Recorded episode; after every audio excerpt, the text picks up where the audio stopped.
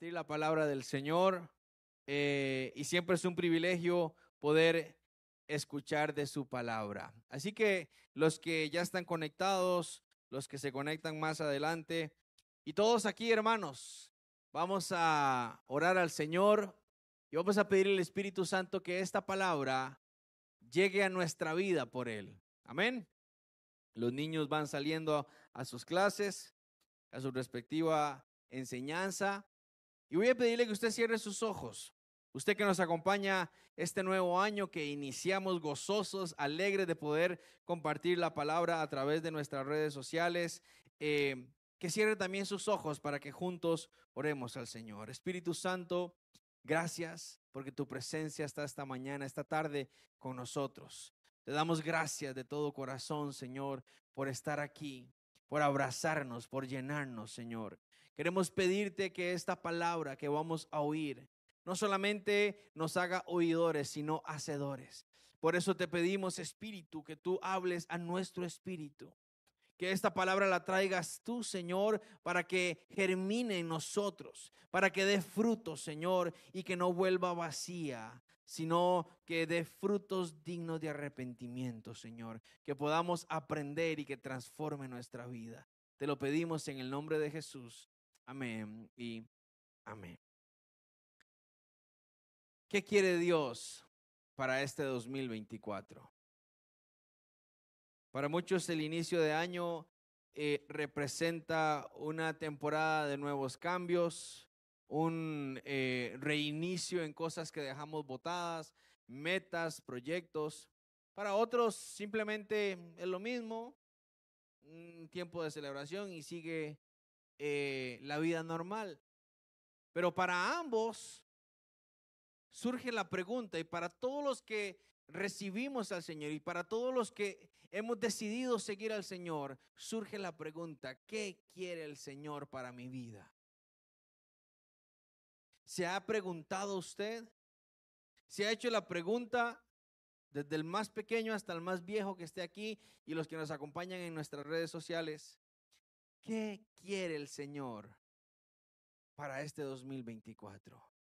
Porque Él quiere y tiene un plan para MMR y todos los que formemos parte del servicio vamos dentro de ese plan. Pero hay un plan individual para su vida, para su matrimonio, para sus hijos, para su casa. Pero ¿qué es lo que quiere el Señor?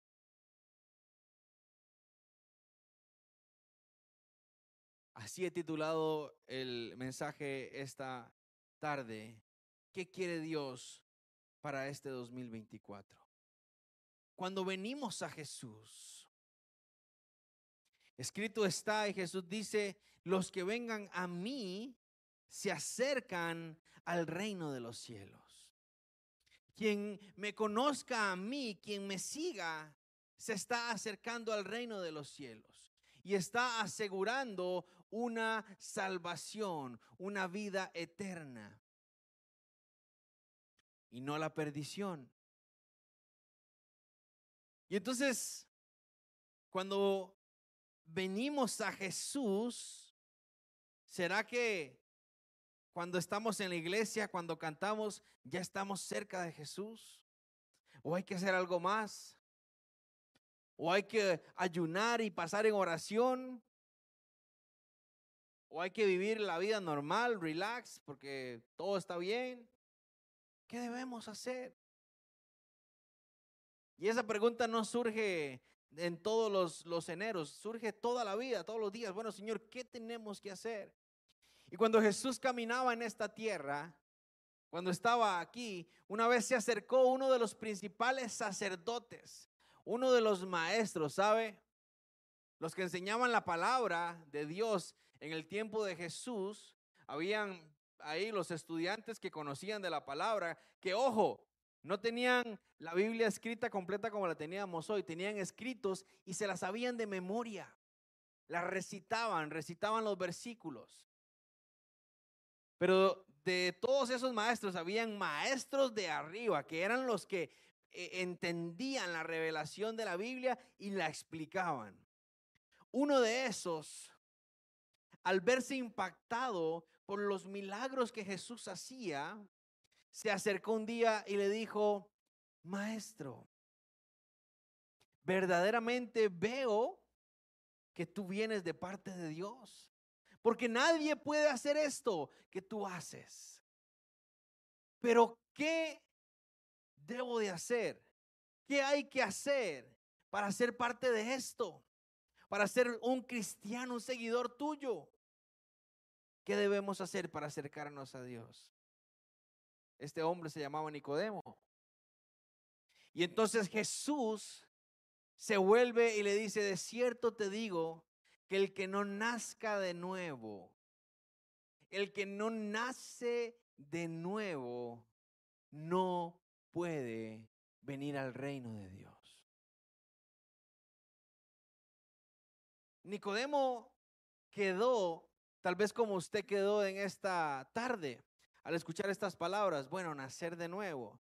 Nicodemo se fue más literalmente y dijo, ¿cómo hace un hombre viejo como yo para volverse a meter en la panza de su mamá? Usted tal vez puede decir, ay, qué tonto Nicodemo. Claramente, nacer de nuevo es algo espiritual, es algo que, que, se entiende, que, que... Yo le pregunto a usted, ¿usted ya nació de nuevo? ¿Cómo me demuestra usted que usted ya nació de nuevo?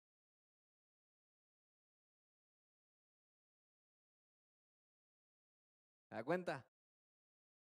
No es lo mismo verla venir que a bailar con ella.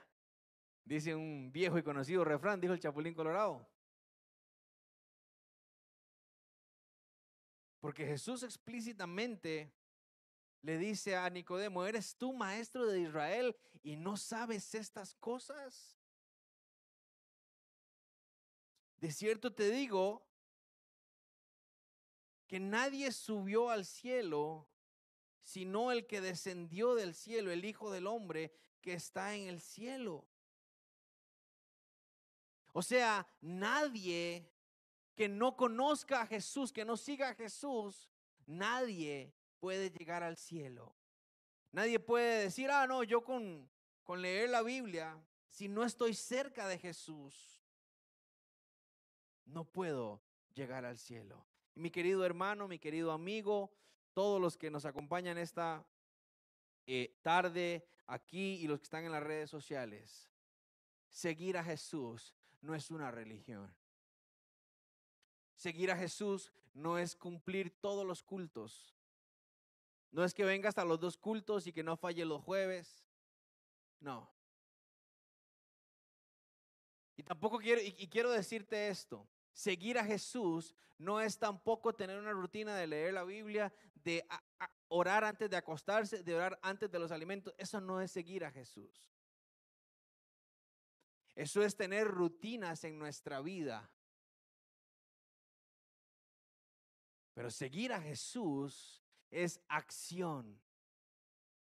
Es que Él transforma mi vida, acciona en mí y me hace a mí transformarme para que mis acciones cambien. Eso es seguir a Jesús. Eso se llama el proceso de la regeneración. Cuando venimos al Señor, nacemos de nuevo. Y entonces literalmente no podemos entrar en la panza de la mamá, pero sí empezamos a ser como niños que nos vuelven a enseñar a cómo hablar, a cómo expresarnos, a cómo amar, aún a cómo comer. Y ese cambio es literal, no es espiritual. Ese cambio es literal en nuestra vida. Eso es nacer de nuevo. La pregunta de Nicodemo era clara. ¿Cuál es el propósito del Padre? ¿Cómo, cómo hacemos nosotros para cumplir la voluntad de Dios? ¿Qué hay que hacer este 2024 para cumplir la voluntad del Padre? Jesús es claro y dice, tienen que verme a mí. tienen que estar conmigo. Y cuando pensamos en la voluntad de Dios, pensamos en la santidad porque Él es santo. Pensamos en la iglesia, en los cultos. Pero es muy sencillo. La voluntad del Padre en nuestra vida es que nos entreguemos a Él. Porque sin mí nada podéis hacer. Nada. Y los discípulos que caminaron con Jesús entendieron esto y lo dejaron escrito para que nosotros también lo entendamos. Por más que eh, nosotros querramos hacer las cosas bien, si no venimos al conocimiento de la palabra, no podemos hacer bien las cosas. Quiero que vaya conmigo a la primera carta de Juan, primera de Juan, en el capítulo 2, primera de Juan capítulo 2. Aquí Juan empieza a explicar lo que él aprende de Jesús y cómo la obra de Jesús transforma su vida y cómo lo que él aprende de Jesús le está enseñando a cómo vivir esa renovación, a cómo vivir esa nueva vida, ese nuevo nacimiento. Primera de Juan capítulo 2, verso 1, escribe Juan y dice, hijitos míos, estas cosas os escribo, ¿para qué? Para que no pequéis. Ojo.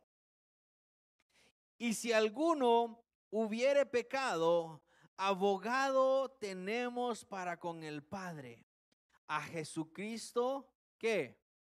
El justo. Miren lo que está diciendo Juan aquí. Les escribo esto, ¿para qué? Para que no pequen. Para que no pequéis. ¿Cuál es la lucha que tenemos normalmente nosotros los cristianos contra el pecado, ¿cierto? Contra no hacer lo malo, sino hacer lo bueno. ¿Cuántos se identifican con eso que acabo de decir? ¿O solo yo salgo a la calle y empiezo a luchar con no hacer lo malo? Solo yo tengo esa lucha en mi mente cuando estoy en redes sociales, cuando veo una película, cuando salgo cuando hablo con alguien en mi trabajo. Solo yo tengo esa lucha del, de lo bueno y lo malo, o todos la tienen. Entonces Juan nos está escribiendo y está diciendo, les escribo esto para que no pequen.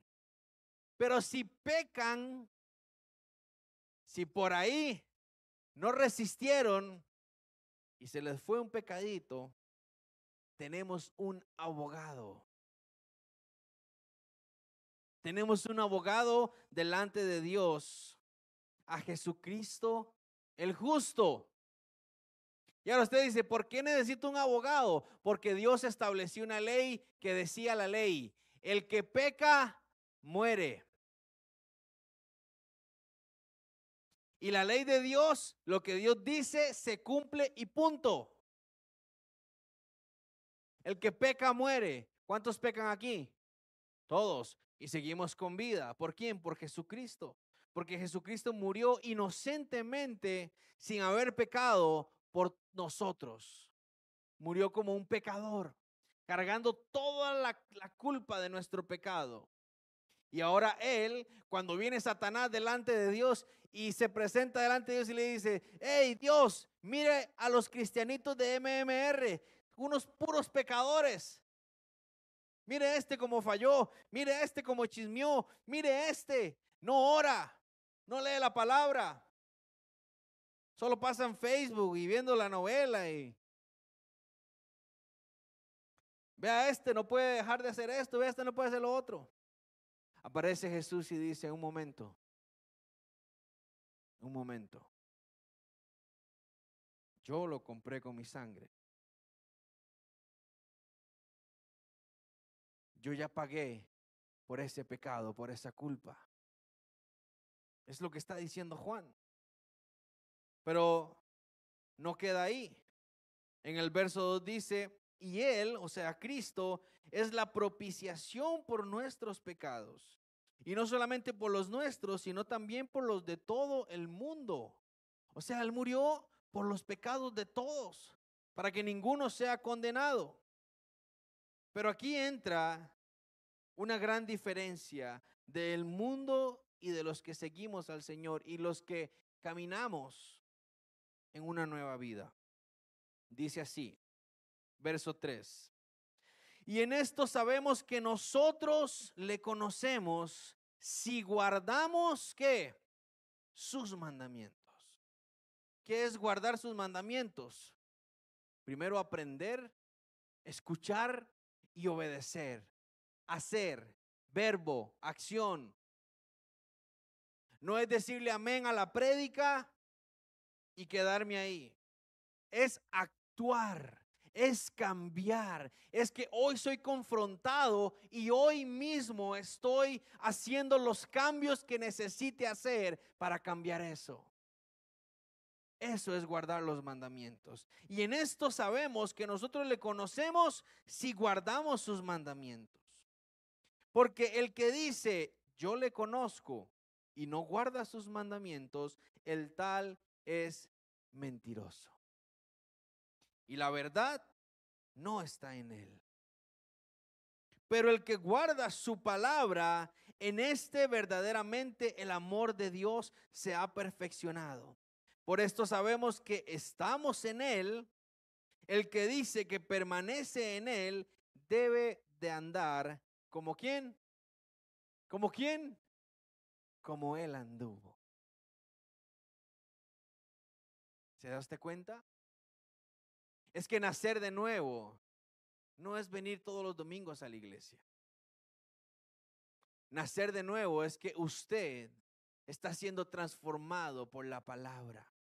Que lo que usted está escuchando hoy ya está transformando su pensamiento. Que lo que usted está escuchando, que lo que usted está recibiendo, ya está cambiando su forma de pensar.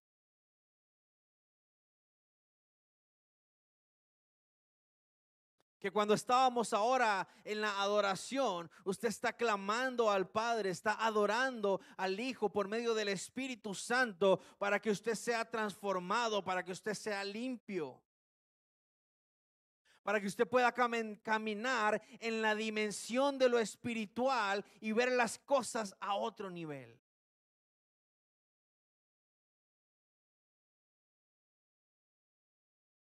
¿Estamos aquí, iglesia?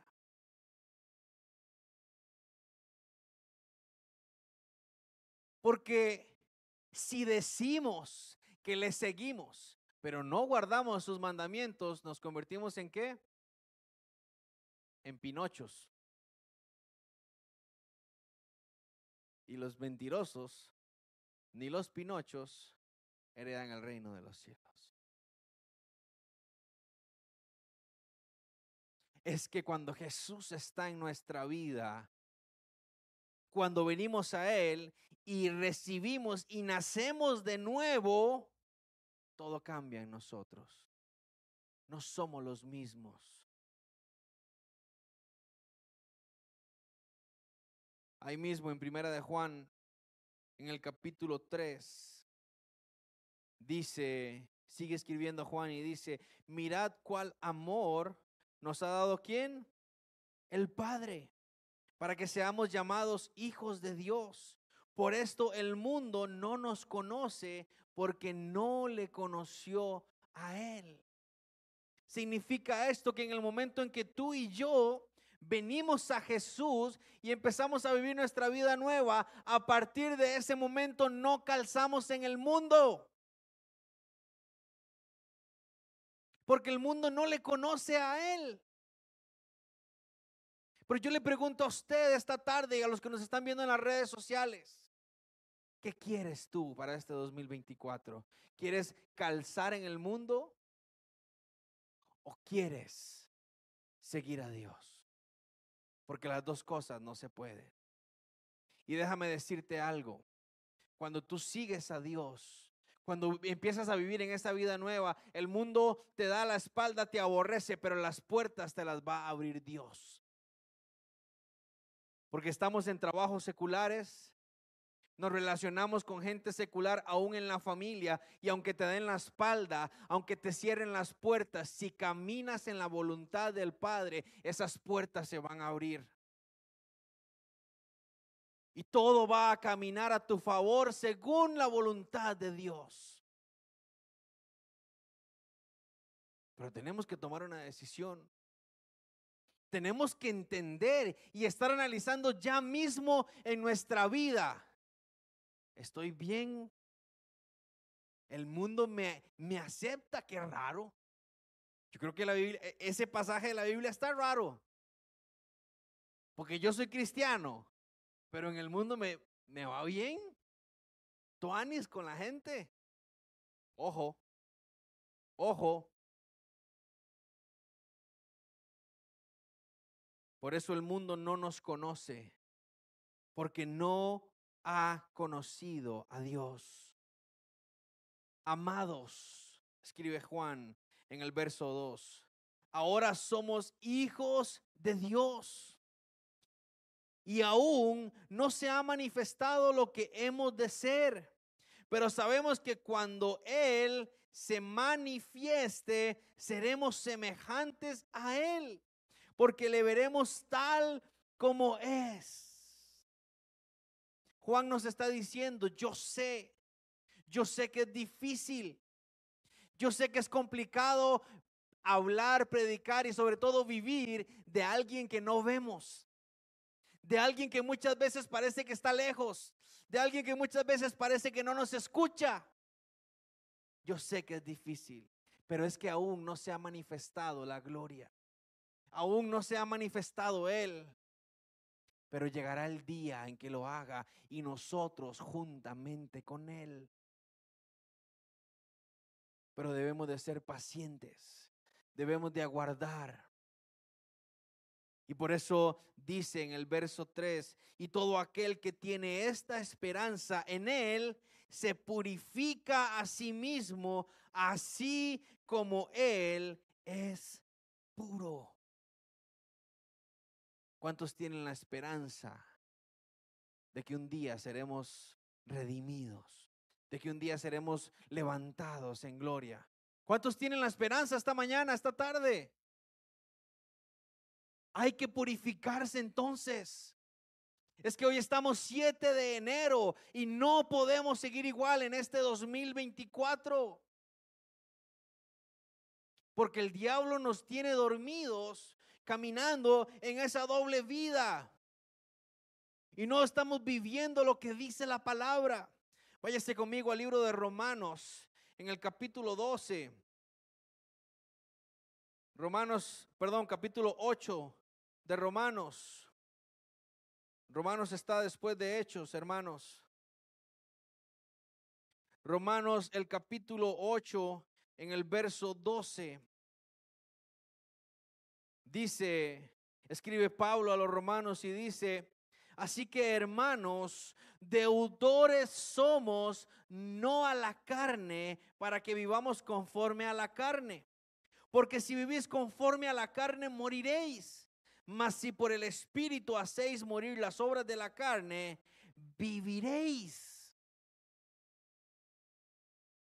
Porque todos los que son guiados por el Espíritu de Dios, estos que son hijos de Dios.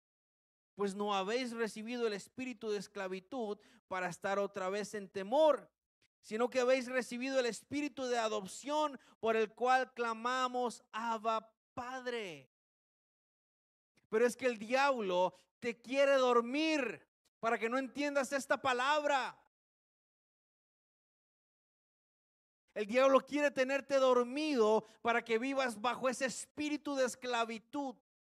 Esclavo al trabajo, esclavo al dinero, esclavo a un mal amor, esclavo a la enfermedad.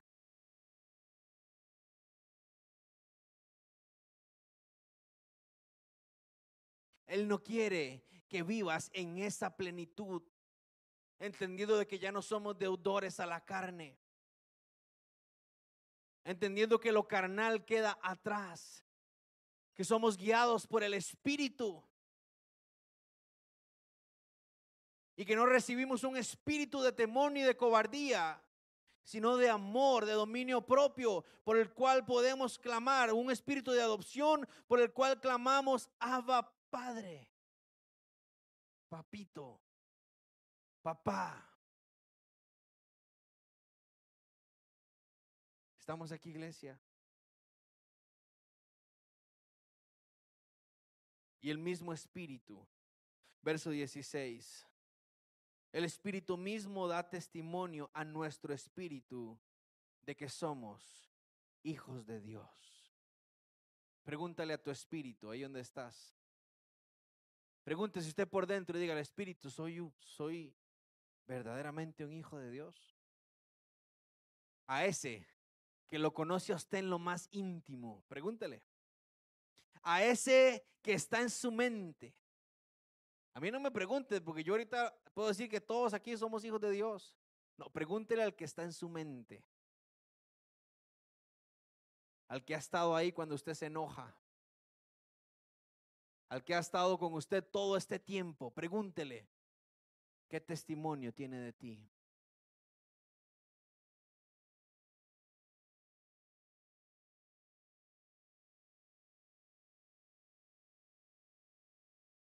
Ya veo más de uno como el chavo y la chilindrina cuando, cuando lo regaña, hacen así.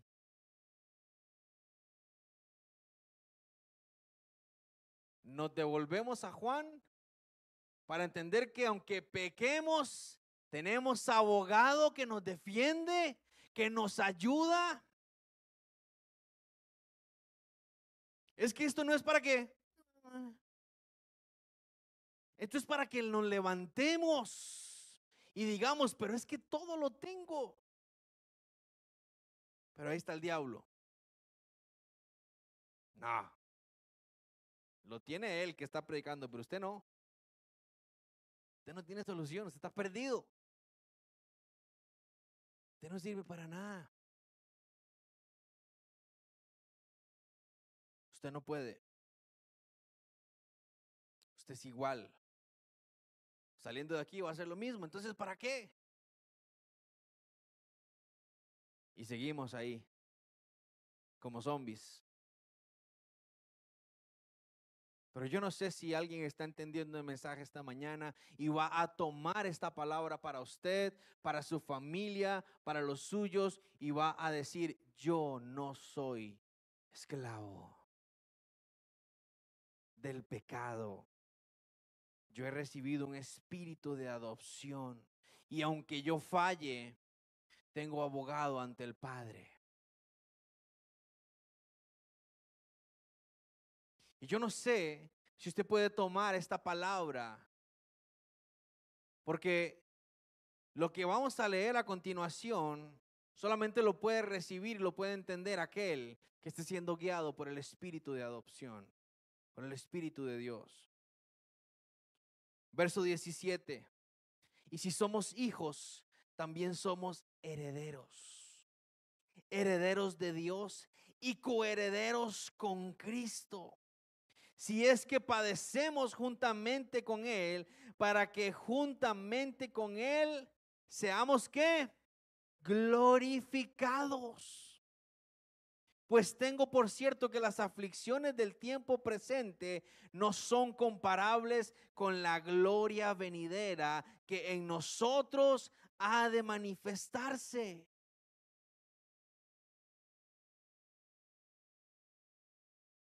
¿Lo tiene usted claro eso? ¿Tiene usted claro que el padecimiento, que el sufrimiento que está ahorita no se compara en nada con la gloria que vamos a tener? Pero es que al cielo no van a llegar los que dicen, uy, Señor, casi ni llego. Apenas. ¿Cuántos van a llegar al cielo a pedir una curva para que le dé la nota para poder entrar? ¿Cuántos van a llegar al cielo a llorarle a San Pedro para que le pase apenas? No, hermanos, esos no entran al cielo. El pastor lo predicaba temprano y decía, porque solamente los valientes, los violentos, arrebatan toman, viven en el reino de los cielos.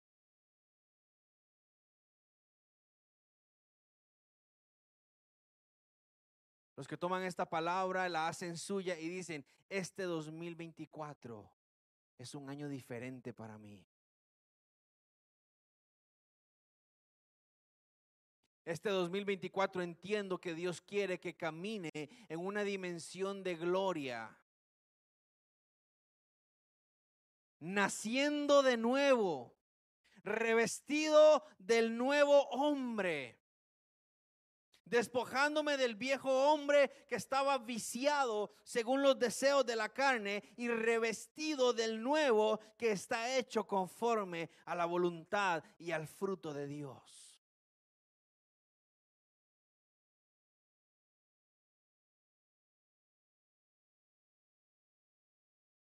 Yo no sé cuántos pueden decir eso.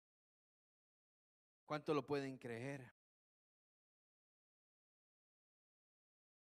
No sé. No sé a cuántos este pequeño sufrimiento actual los tiene derrotados. Si este sufrimiento lo tiene bajoneado, déjeme decirle que el 2024 no va a ser su año.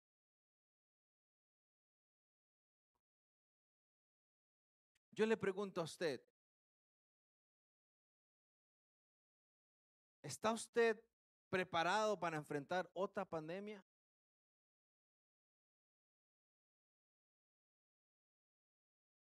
Que el Señor reprenda al diablo. Amén. Y bien reprendido. ¿Está usted preparado para enfrentar un terremoto fuerte? ¿Un huracán aquí en Costa Rica? No estoy jalando la maldición, como dicen muchos. Estoy hablando de lo que dice la Biblia. ¿Y sabe qué es lo que el Señor ha venido hablando a la iglesia en estos primeros siete días del año? Es solo a través del, del juicio, del castigo, de la mano dura de Dios. Es solo a través de eso que muchos se van a alinear.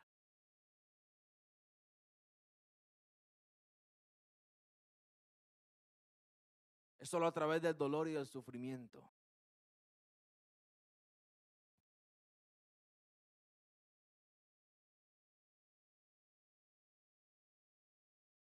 ¿Qué quiere Dios para este 2024? Quiere que te olvides de lo que pasó en el pasado. Hermano, lo que usted hizo en el pasado y lo que yo hice en el pasado ya quedó atrás. Ya no hay forma de cómo cambiarlo. Ya no hay. Dios hace todas las cosas nuevas, sí. Él hace todo nuevo. Pero lo que se hizo, se hizo. Si usted en el pasado se cortó un dedo sin conocer a Cristo, cuando viene a Cristo, viene sin el dedo. Dios lo puede hacer crecer, claro, pero la consecuencia es consecuencia. Ya no vivamos en el pasado. Dejemos el pasado atrás. Vivamos el presente. Ojo, ¿usted sabe qué es suyo?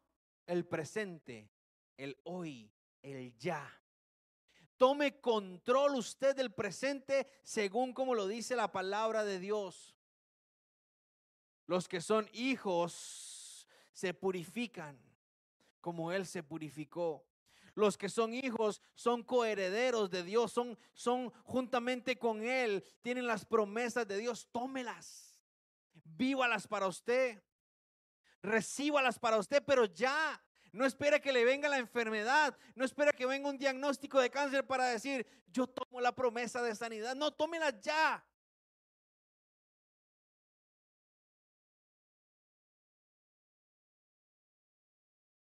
No espere ver a un hijo suyo en el borde de la muerte para poder ser un buen papá, una buena mamá. Hágalo ya.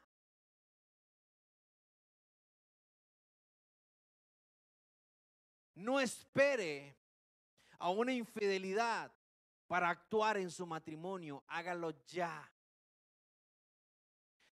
Tome el presente suyo, porque es suyo. Y vívalo como un hijo de Dios. No, le, eh, no escuche más al diablo. El diablo quiere que tú lo vivas con el viejo hombre. Que lleves el viejo hombre ahí encima. Cuando ya Dios te libró. El Guni chichoso, el Guni que no podía soportar esto, el Guni que no podía hacer lo otro, ya el Señor lo crucificó. Ya murió. Ya ahora hay un nuevo Guni el cual Dios quiere que camine en eso, pero ahí está el diablo de majadero, tirándolo y tirándolo y tirándolo.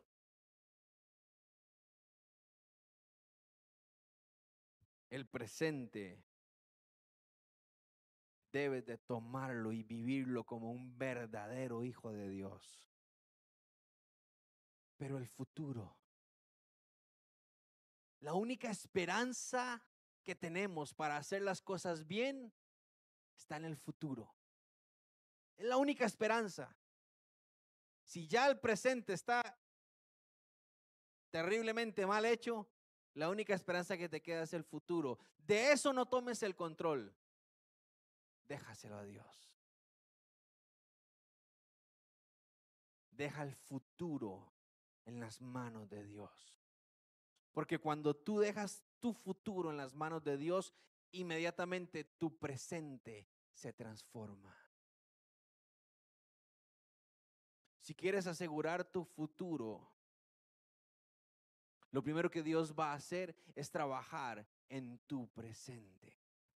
Porque lo que hagamos hoy es el reflejo de cuándo?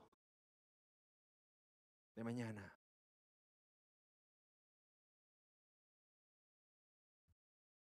Deja el futuro de este 2024 en las manos de Dios. No te afanes por lo que va a venir. Enfócate en buscar la presencia de Dios. Si usted está cansado, si usted su rutina de trabajo lo está matando, póngase a orar. Porque la palabra de Dios no dice que los trabajadores heredarán el reino de los cielos. No. Pero es que entonces, ¿cómo voy a comer? ¿Es usted vago? ¿Es usted un vagabundo que se levanta a las 10 de la mañana a ver qué le sirven de desayuno? No, yo me levanto temprano a trabajar, entonces siga trabajando, pero confíe en Dios. Porque si usted está trabajando para sacar usted avante a su familia, usted está mal. Usted debe de trabajar y hacerlo para Dios. Y decirle, Dios, estoy en el trabajo indicado, estoy haciendo las cosas indicadas, estoy trabajando las horas indicadas. Hay gente ahorita que tiene una jornada de trabajo de 10 horas y si tiene extras, mejor, para más plata.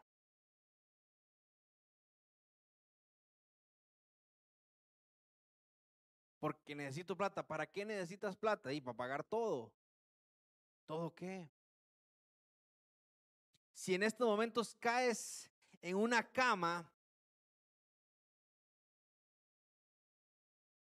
¿qué vamos a hacer? No se puede pagar el iPhone. Nos compramos un tuquito. Me tienen que quitar eh, Netflix, Disney, HBO Plus, eh, Optimus Prime, dijo. Y me quedo solo con Canal 13, viendo a Tastás. ¿Ah? Se me fue el carro. Nacimos en carro, hermanos. No. Pero tenemos que llegar hasta ahí para poder entender y que Dios nos alinee. O con lo que tienes ya, podemos tomar una decisión y decirle, Señor, de todo lo que tengo, ¿lo estoy haciendo bien? Espíritu de Dios, ¿Estoy haciendo bien las cosas con mi trabajo, con mi tiempo, con mi familia, con todo lo que tengo? Porque hoy día los padres cristianos crían a su familia, a sus hijos, pero cansados, estresados. Hoy día los matrimonios están estresados porque están luchando por un futuro mejor. Y entonces van a llegar a un futuro con plata, pero no se hablan, pero no se soportan. Entonces la platilla que hicieron se les va a ir, ¿saben qué? En el divorcio. En psicólogos, en psiquiatras. ¿Te das cuenta? Y ahí lleva el diablo a todos. Ahí los lleva. Cuando el Señor dice, mío es el oro, mía es la plata, en mí está la salud, en mí está todo. Y todos se los tengo a ustedes. Pero ¿a quiénes? ¿A quiénes, Nicodemo? A los que nazcan de nuevo por agua y por espíritu a los que son renovados, a los que han recibido el espíritu de adopción por el cual claman, Abba, Padre, y se purifican día a día. ¿Qué quiere Dios para este 2024?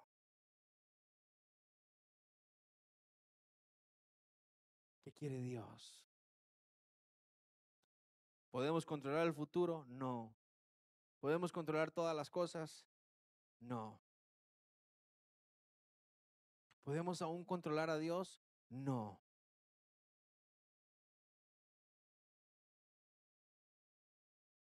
Por eso lo mejor que podemos hacer es entregar todo en manos de Dios. Una familia en Estados Unidos, una familia cristiana, el matrimonio se casa por la iglesia, reciben la bendición. Tienen su primera niña, una niña hermosa, crece. Tienen su segundo bebé y es otra niña. Tienen otro bebé y es otra niña. Y cuando viene el cuarto bebé, Dios le regala el niño, el varoncito que ellos siempre habían querido. ¿Sabe? No hay nada más lindo que vivir la vida en Cristo que usted tenga a sus hijos en bendición, que usted ame a su esposa, porque problemas siempre van a haber. Aunque usted esté tocando la gloria, hermanos, siempre es difícil el matrimonio, la convivencia. El trabajo es duro, a veces nos cansa, dependiendo de lo que sea su trabajo, nos cansa. No es que si usted eh, toma la decisión, ya usted el lunes está, oh, no, a veces es duro y hay que orar y decirle, Señor, ayúdame el lunes porque, ah, regresar de vacaciones ahora, uh, duro. Pero cuando estamos en Dios, cuando vivimos estas cosas en Dios, Dios mío, gracias. Porque puedo ir a trabajar y no a buscar trabajo, como lo hacen muchos. Y gracias por la posición que tengo, por el dinero que estoy ganando, por lo que estoy logrando porque puedo hablarle a mis compañeros, gracias por el esposo, por la esposa, en fin. Esta familia estaba viviendo eso hermoso. El varoncito, el niño que ellos no habían tenido, empieza a crecer. Celebran sus cumpleaños con sus hermanas, uno, dos, tres, cuatro, cinco años. Y como todo niño varón, empiezan a experimentar cosas distintas. Mientras las niñas se sentaban a jugar muñecas, el varón estaba revolcándose allá en el barro, jugando fútbol, jugando con los carros. Los que tienen niñas y varones pueden entenderlo. ¿Ah? Yo tengo la niña. Y el, el niño tenía una, como una motita de plástico y eh, siempre el niño sale a jugar, eh, a tirarse como por una, como buen niño, a tirarse como por una cuestita.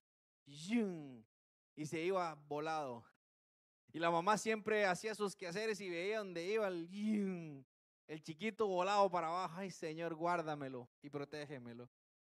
En uno de tantos días, el niño se tira por la cuesta y pierde el control de su, de su motita. Se cae, pega la cabeza contra el concreto y queda inconsciente.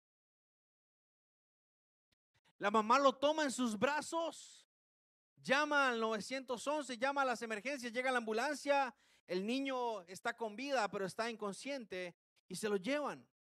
El papá mientras trabaja eh, recibe la noticia.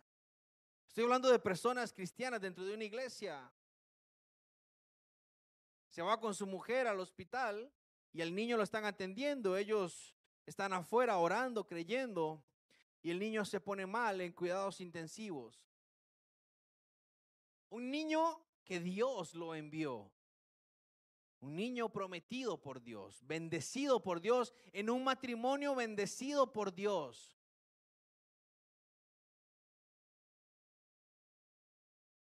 Y en uno de tantos días sale el doctor y le dice, su hijo ha muerto.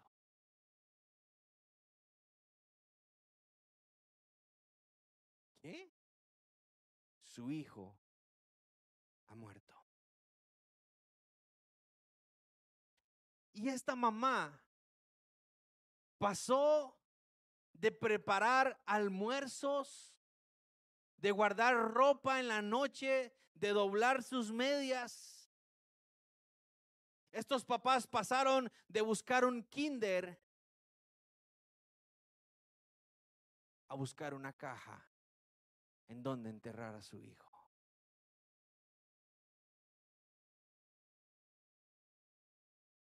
Un hijo que Dios les envió, que lo estaban criando en las cosas de Dios. Usted puede intentar eh, asimilar el dolor que pueden sentir esos papás.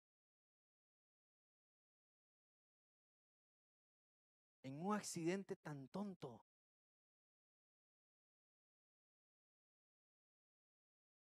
Y el pastor de este matrimonio dice, no tengo que decirles no tengo una sola palabra para cómo explicarles esto. No la hay. No entiendo por qué pasó esto. ¿Por qué pasan las cosas así? Y sus padres eh, sumergidos en su dolor y las niñas sumergidas en su dolor pasaban los días y solo lloraban recordando al niño. Y en una de tantas, su padre logra tomar aliento y fuerza para hablar a las personas que lo visitaban y decirles, este dolor es terrible esto que estamos viviendo es terrible. No se lo deseo a nadie. Es inexplicable la impotencia, el sentido de nostalgia, el que no pueda tener a mi bebé en mis brazos, el sentido de culpabilidad, de por qué le compré esa moto, de por qué lo dejé, Todos y cada uno de esos pensamientos dan vuelta en mi cabeza todos los días.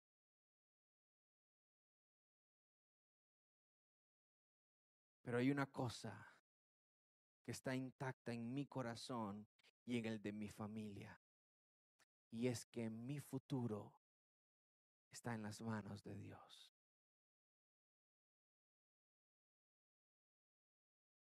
Y ahí no pueden llegar los pensamientos, no puede llegar el diablo, no puede llegar nadie, porque mi futuro está en las manos de Dios. ¿En dónde está tu futuro?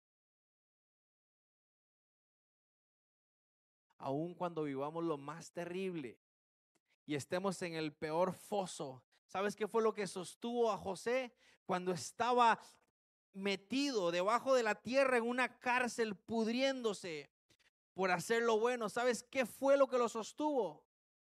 Que su futuro estaba en las manos de Dios. Que Dios un día habló a través de sueños y le dijo, tú serás gobernador. Eso era lo que lo sostenía. Por eso yo no sé qué estás pasando o qué vas a pasar en este 2024. Pero si aseguras tu futuro en las manos de Dios, nada te podrá derribar. Ni lo que pasó, ni lo que estés viviendo. Nada podrá derribarte. Ponte de pie esta tarde, iglesia.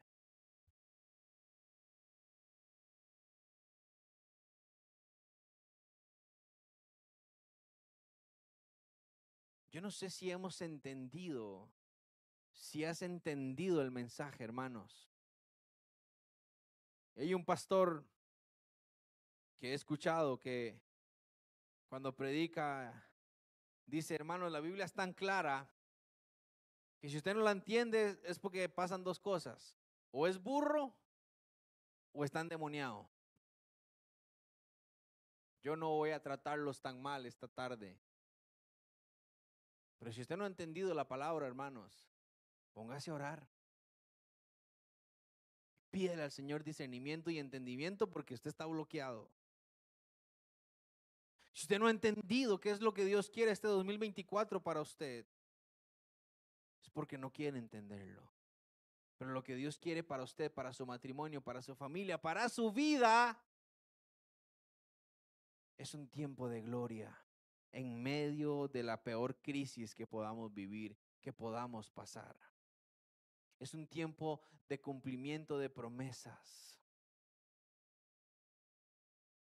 es que este 2024 tu fe se fortalezca. Esa fe que ve a tus hijos aquí en los caminos del Señor, este 2024 tiene que fortalecerse aún más.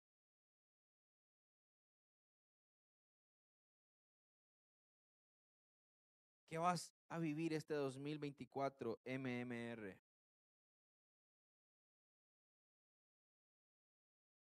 ¿Vas a seguir esclavo de tus pensamientos del pasado? esclavo del trabajo.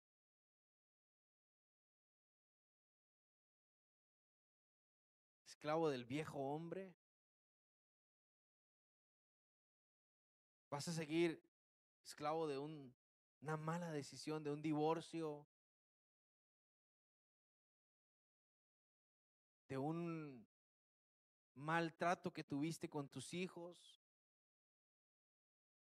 y que crees que los perdiste.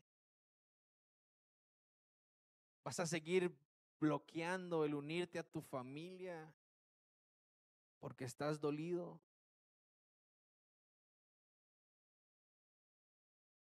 ¿Vas a seguir tomando el control de tu futuro?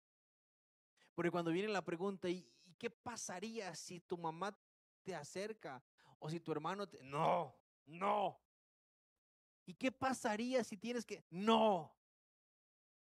Estás tomando control tu futuro. ¿Vas a seguir ahí de terco o vas a entregar todo en las manos del Señor? ¿Quieres vivir este presente caminando revestido del nuevo hombre? Nicodemo tanto conoces de la palabra y no entiendes este mensaje tan sencillo que te estoy dando. Cierra tus ojos. Los que nos acompañan en las redes, cierra tus ojos y pregúntale Ahí tú y el Espíritu, tu Espíritu y el Espíritu Santo. ¿Cómo estoy? ¿Cómo terminé este 2023? Pregúntale, que Él te diga. Él ha inspeccionado todas las áreas de tu vida. Él lo conoce todo, a Él no le puedes esconder nada. Él te puede decir cómo estás.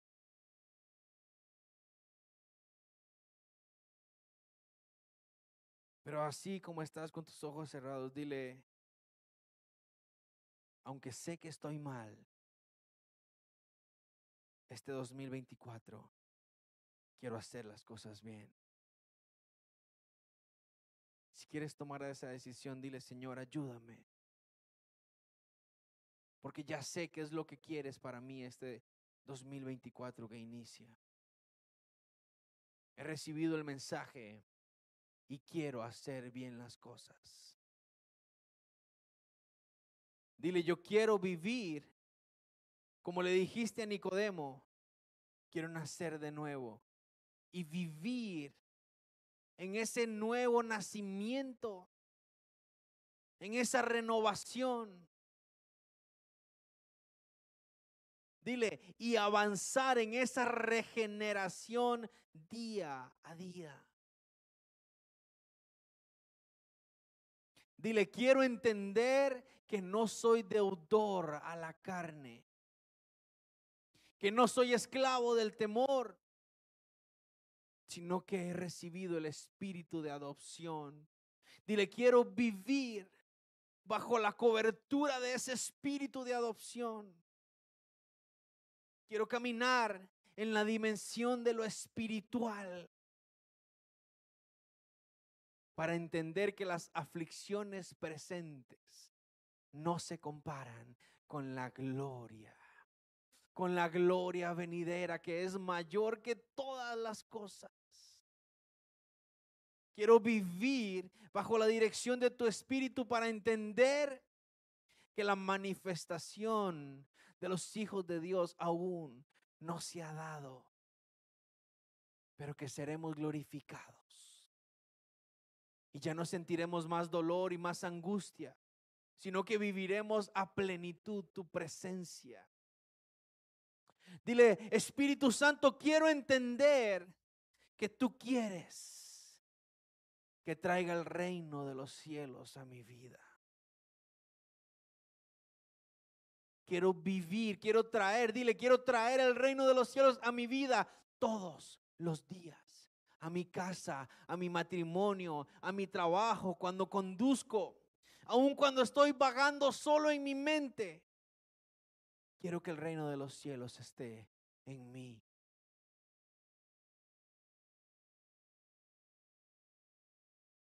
Si puedes levantar tus manos ahí donde estás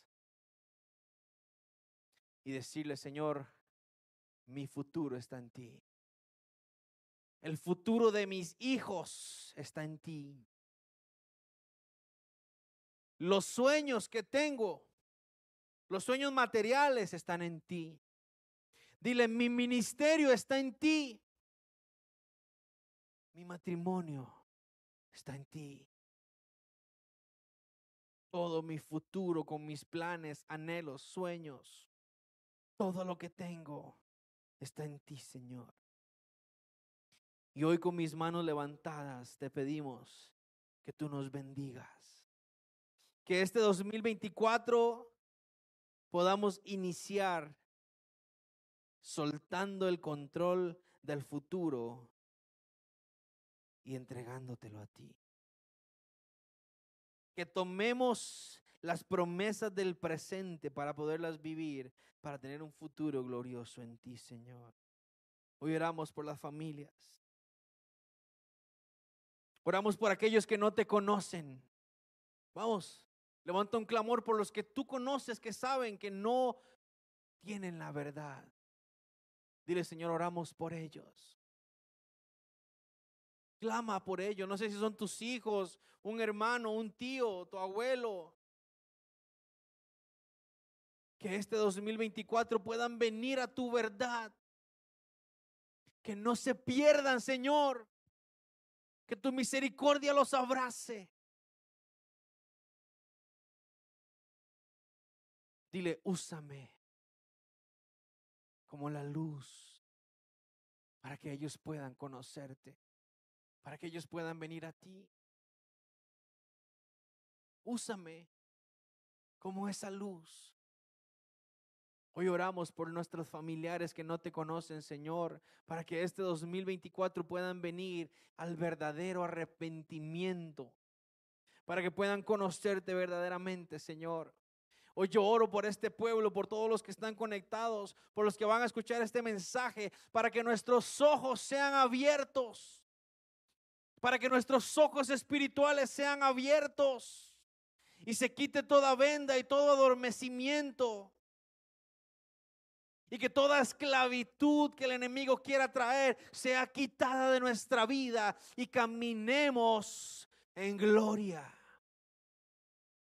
para que tu espíritu llene nuestra vida y se quite toda conmiseración y se quite toda tristeza, todo dolor, toda enfermedad, toda mentira sea quitada de mi vida, de mi herencia, de mis hijos y tu gloria rebose y llene este lugar, Señor. Que tu gloria llene los hogares Dile, Señor, que este 2024 tu gloria llene mi vida, tu gloria llene mi hogar. Que seamos llenos, que seamos hechos aptos para ti, Señor. Por favor, te lo pedimos. Gracias por tu amor, por tu gracia, por tu misericordia. Hoy te damos toda la gloria y toda la honra a ti, Señor. Ayúdanos a mantenernos firmes, a no apartarnos del camino. Te lo pedimos, Señor, en el nombre de Jesús.